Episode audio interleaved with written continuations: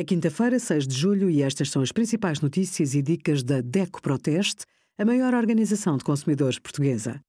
Hoje, em DECO.proteste.pt, sugerimos como facilitar a utilização de tablets por idosos, cápsulas lava-tudo só servem para lavar chão e são muito mais caras, e a ação da DECO Proteste para denunciar problemas com o AdBlue.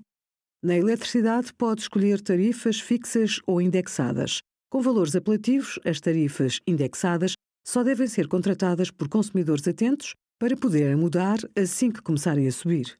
Com uma tarifa indexada, o montante a pagar por quilowatt-hora varia todos os dias.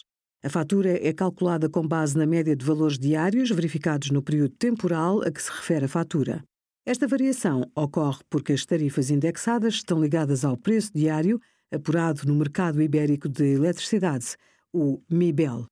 Obrigada por acompanhar a DECO Proteste, a contribuir para consumidores mais informados, participativos e exigentes. Visite o nosso site em deco.proteste.pt.